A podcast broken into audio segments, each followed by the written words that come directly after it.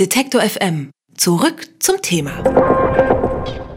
Delfine gelten als intelligente und hochsoziale Tiere. Das sind jetzt vermutlich keine Neuigkeiten. Meeresbiologen wissen das, glaube ich, schon lange. Aber wussten Sie, dass sich Delfine Namen geben und die ihren Artgenossen sogar auch mitteilen?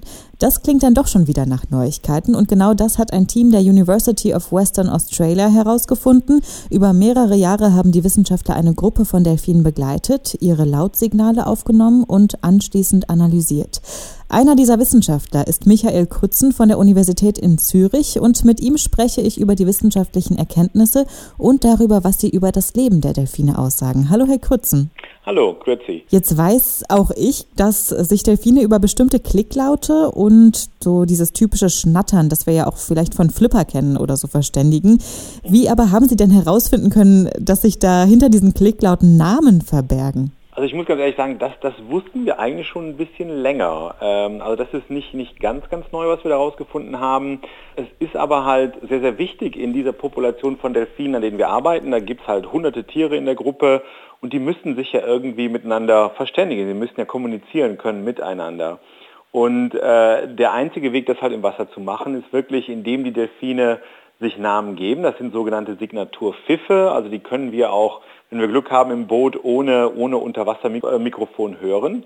Und äh, Sie müssen sich das ja so vorstellen, dass die Tiere, die sehen sich ja nicht. Also die, die Unterwassersicht äh, ist sehr, sehr schlecht in Shark Bay, Maximum 10, 15 Meter. Ähm, aber die Tiere müssen ja jederzeit wissen, wo andere Tiere sind. Also sind die auf eine bessere Lösung gekommen. Die machen es also nicht mit dem Augen, mit dem Menschen, wie wir das halt machen, sondern wirklich über diese Pfifflaute, die halt auch unter Wasser sehr weit äh, detektiert werden können und sehr weit gehen. Das habe ich, glaube ich, verstanden, wie das funktioniert jetzt tatsächlich. Aber was ich mir noch nicht so ganz vorstellen kann, ist, wie Sie dann tatsächlich die unterschiedlichen Namen aufzeichnen oder wie Sie dann da herangegangen sind. Wie sind Sie denn in der Forschung vorgegangen? Also es ist im Grunde, wie man das normalerweise auch bei Aufnahmen macht, man, man muss irgendwie ein Mikrofon ins Wasser halten. Es ist ein bisschen komplizierter als das. Also wir haben mal diese sogenannten Hydrophone, das sind Unter Unterwassermikrofone im Wasser, aber nicht nur eins, sondern vier, die wir halt ums Boot rum ins Wasser hängen. Und dadurch können wir nicht nur feststellen, dass ein Tier pfeift, sondern auch aus welcher Richtung dieser Pfiff kommt. Und äh, Sie müssen es ja so vorstellen, wir stehen oben auf dem Boot, wir machen also Verhaltensbeobachtung, wir sehen also, was an der Oberfläche los ist mit den Delfinen, auch ungefähr in welcher Richtung die ums Boot herum sind. Äh, und dann zusammen mit den Verhaltensbeobachtungen auf dem Boot und den Unterwasseraufnahmen, die dann halt später erst im Labor ausgewertet werden, äh, können wir genau sehen, welches Tier pfeift. Und das ist halt spannend, wenn wir uns das über einen längeren Zeitraum anschauen, ist es so, dass die gleichen Tiere immer genau die gleichen Erkennungspfiffe haben. Und äh, wir denken halt, was jetzt so diese Forschung in, in dem letzten Paper halt, was da herausgekommen ist, das Besondere war, die männlichen Delfine, die kooperieren sehr stark miteinander, wenn es darum geht, äh, an Weibchen heranzukommen. Also die, die Delfine kommen in Gruppen vor. Wenn jetzt die Weibchen paarungsbereit sind, dann äh, schließen sich zwei oder drei Männchen zusammen und wirklich entführen das Weibchen aus dieser Gruppe und, und zwingen das Weibchen bei denen zu bleiben. Das kann bis zu 40 Tage gehen und während dieser Zeit äh, verpaaren sich alle Männchen mit dem Weibchen. Und so im Tierreich hat man bisher gedacht, dass wenn Tiere so ganz enge Gruppen bin, äh, bilden und ganz, ganz sehr eng miteinander äh, kooperieren, dass sich diese Laute, diese, diese individuellen Pfiffe einander angleichen würde. Also die würden im Laufe der Zeit, würden die immer ähnlicher werden. Und unsere Studie hat jetzt gezeigt, das ist nicht der Fall. Also diese Pfiffe bleiben wirklich immer gleich. Die im Grunde entwickeln die, die Tiere die Pfiffe ganz, ganz früh im Leben, mit, mit einigen Wochen halt. Und diese Pfiffe bleiben das ganze Leben lang gleich. Und das insofern besonders, weil natürlich diese Koordination, diese Zusammenarbeit, wenn es darum geht, die Weibchen äh, zu bezirzen, dass man da eigentlich erwarten würde, dass die Männchen letztendlich irgendwann äh, den gleichen Pfiff haben würden. Das ist aber nicht der Fall. Das heißt, äh, so wie ich das verstehe, entwickelt sich zwischen den männlichen Delfinen eine Art Männerfreundschaft und diese Pfiffe gelten oder dienen als Verständigung.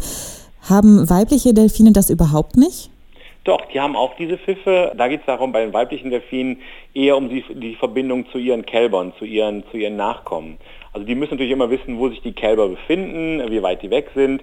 Und also weibliche Delfine, Mütter vor allen Dingen und auch, auch die Kälber setzen halt die Pfiffe ein, damit jeder immer weiß, wer wo gerade zu welchem Zeitpunkt ist.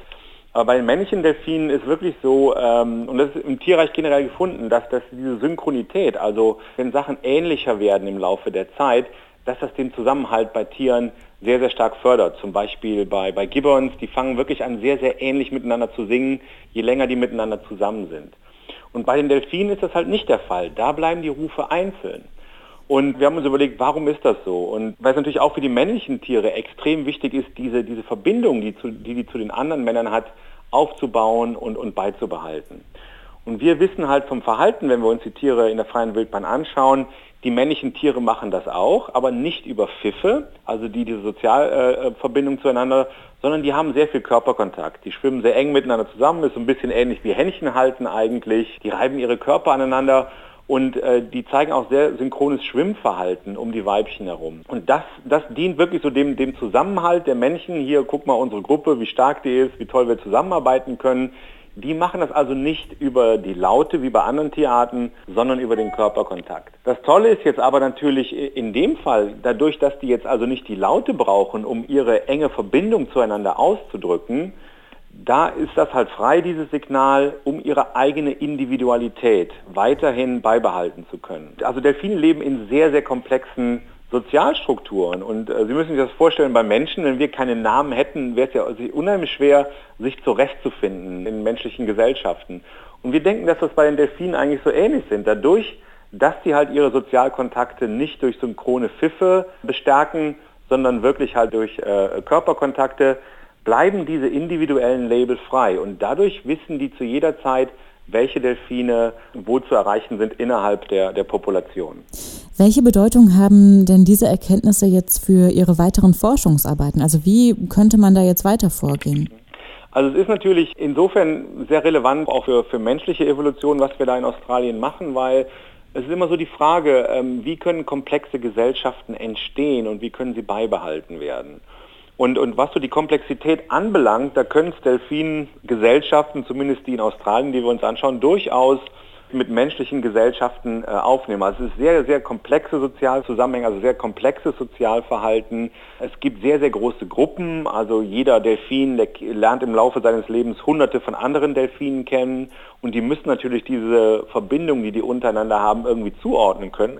Wirklich ganz so ähnlich wie beim Menschen. Und wir versuchen halt wirklich zu verstehen bei den Delfinen, wie diese komplexen Gesellschaften äh, entstehen können und vor allen Dingen auch, wie sie beibehalten werden und was so die Mechanismen sind, wie die Tiere untereinander äh, kooperieren zum Beispiel. Und wenn wir das halt im Tierreich verstehen, können wir halt auch sehen, wo sind die Ähnlichkeiten zum Tierreich ähm, und wo sind natürlich die Unterschiede bei Menschen da. Also bei Menschen, klar, wir, das gibt Unterschiede, das kann man gar nicht wegreden, aber man versucht immer schon die gemeinsame Basis zu finden. Wo sind die Ähnlichkeiten da und warum sind wir Menschen dann komplett anders? Was waren die Gründe, warum es sich bei äh, uns Menschen dann so extrem weiterentwickelt hat? Delfine sind sehr soziale Wesen, soweit so gut, das wussten wir schon. Aber durch individuelle Pfiffe, kann man sagen, schaffen es Delfine, sich gegenseitig eine Art Name zu geben und sich dann auch wiederzuerkennen.